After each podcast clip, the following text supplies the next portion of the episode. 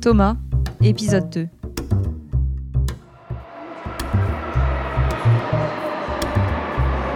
Embarqué.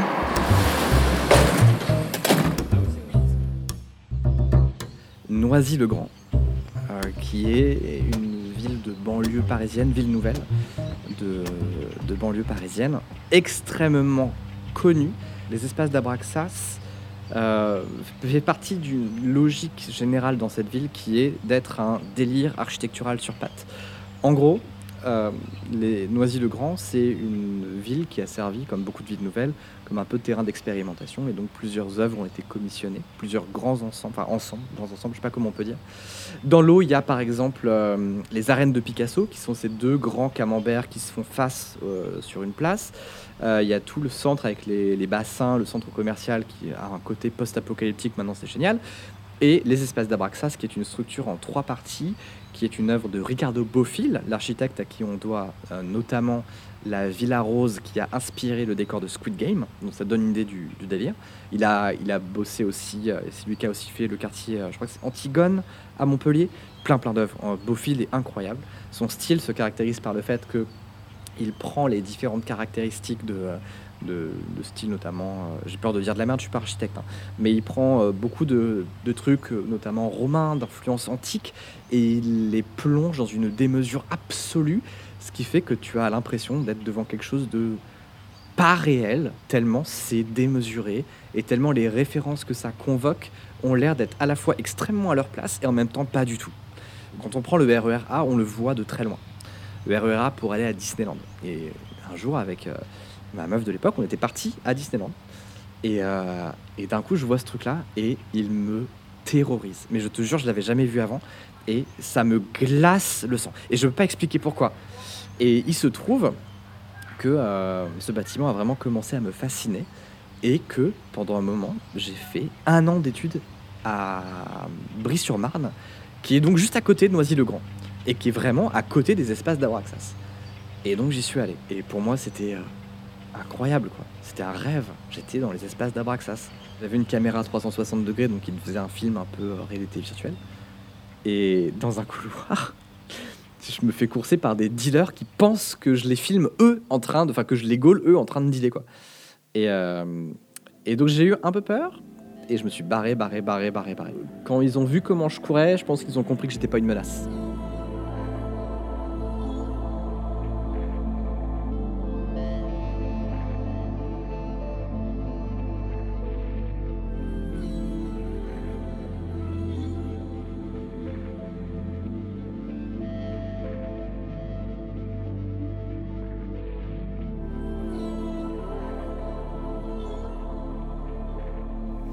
Et en fait, plus je me renseigne, plus les articles sur lesquels je tombe, c'est pas genre des grands traités d'architecture, c'est euh, la municipalité de Noisy-le-Grand n'a toujours pas euh, mis le double vitrage à tel endroit. Euh, la, Noisy-le-Grand, enfin les, prestataires immobiliers euh, n'ont pas.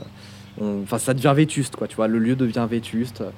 Les gens qui vivent là sont pas très riches et, et ça se voit. Enfin, c'est, enfin, c'est, c'est un lieu de pauvreté, quoi. C'est vraiment de la, de la banlieue. euh, Bah, banlieue, ouais, ouais, ouais.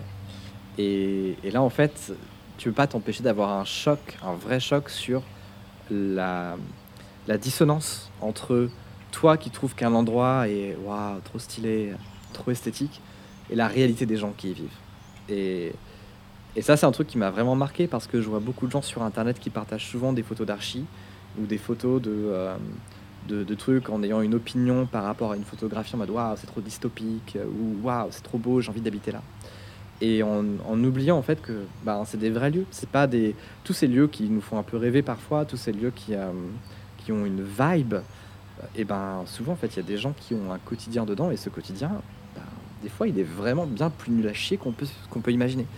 Et, Et donc, et c'est- ça, en fait, c'est quoi ce, ce lieu en soi? Il y a quoi euh, à Les l'intérieur? espaces d'Abraxas, c'est des logements. Ouais. C'est que des logements. C'est de- vraiment des logements, quoi. Ouais, et il y a beaucoup de. Alors, de ce qu'on m'a dit, mais à voir, il y a quelqu'un qui, qui glissait dans mes DM une fois et qui m'a dit euh, J'ai vu que t'en parles beaucoup, euh, bah moi j'habite là. Je fais Ouah, c'est ouf, mec Et il m'a dit Bah Tu non, dois être ouf, super hein, appart, riche.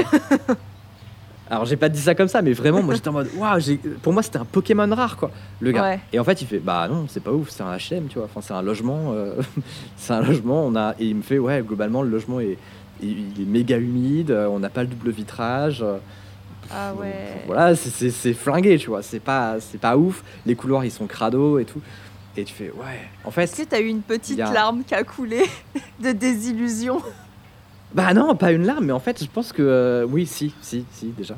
Mais pas de désillusion, c'était vraiment un peu une claque en mode, mais est-ce que euh, euh, c'est, bien de pas idéaliser des endroits, quoi De pas idéaliser des.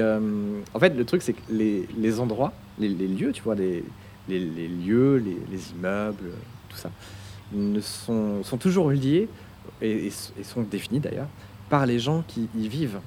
Et les gens qui y vivent portent en eux plein de phénomènes sociologiques et politiques, plein de réalités socio-sociétales et politiques. Et, c'est dur en fait. Tu peux pas extraire, euh, tu peux pas extraire un, endroit de, de toutes les problématiques politiques et sociologiques qui y sont liées. Le lieu me fascine toujours autant parce qu'en fait c'est un vrai paradoxe. C'est-à-dire que c'est un lieu qui est, je pense, un des, un des lieux les plus extraordinaires de France aujourd'hui.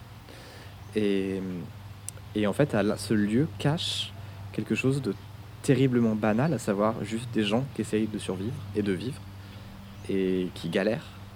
Et je trouve que ça symbolise tellement l'époque.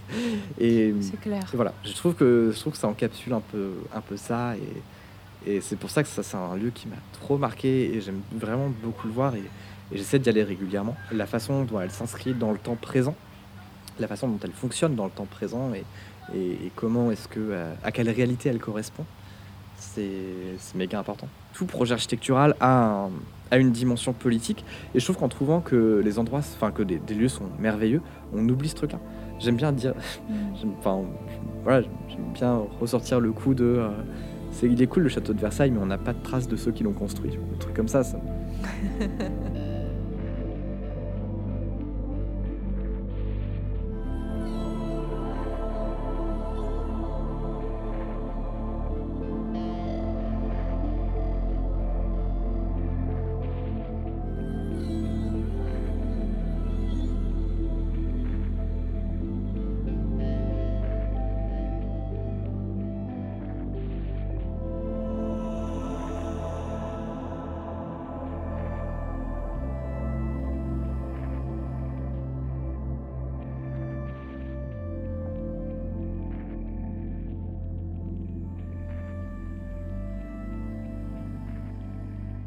L'architecture pense rarement euh, art d'abord et euh, pratique après.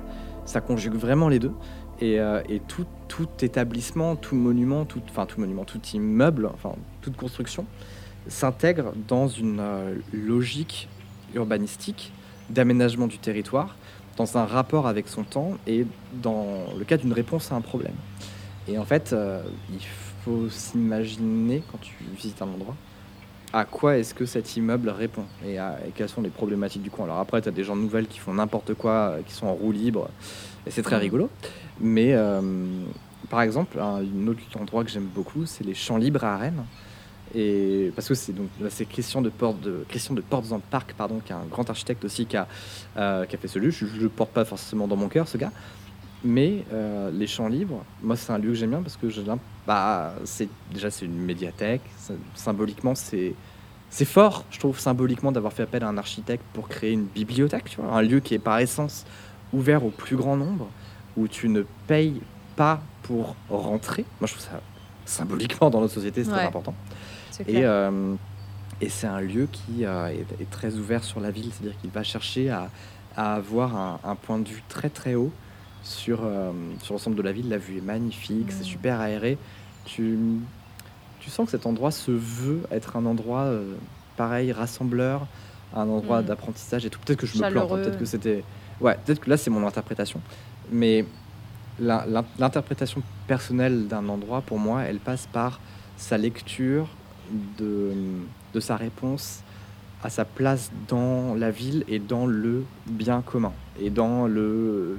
C'est un endroit qu'on partage. Grandiose, périlleux et cauchemardesque.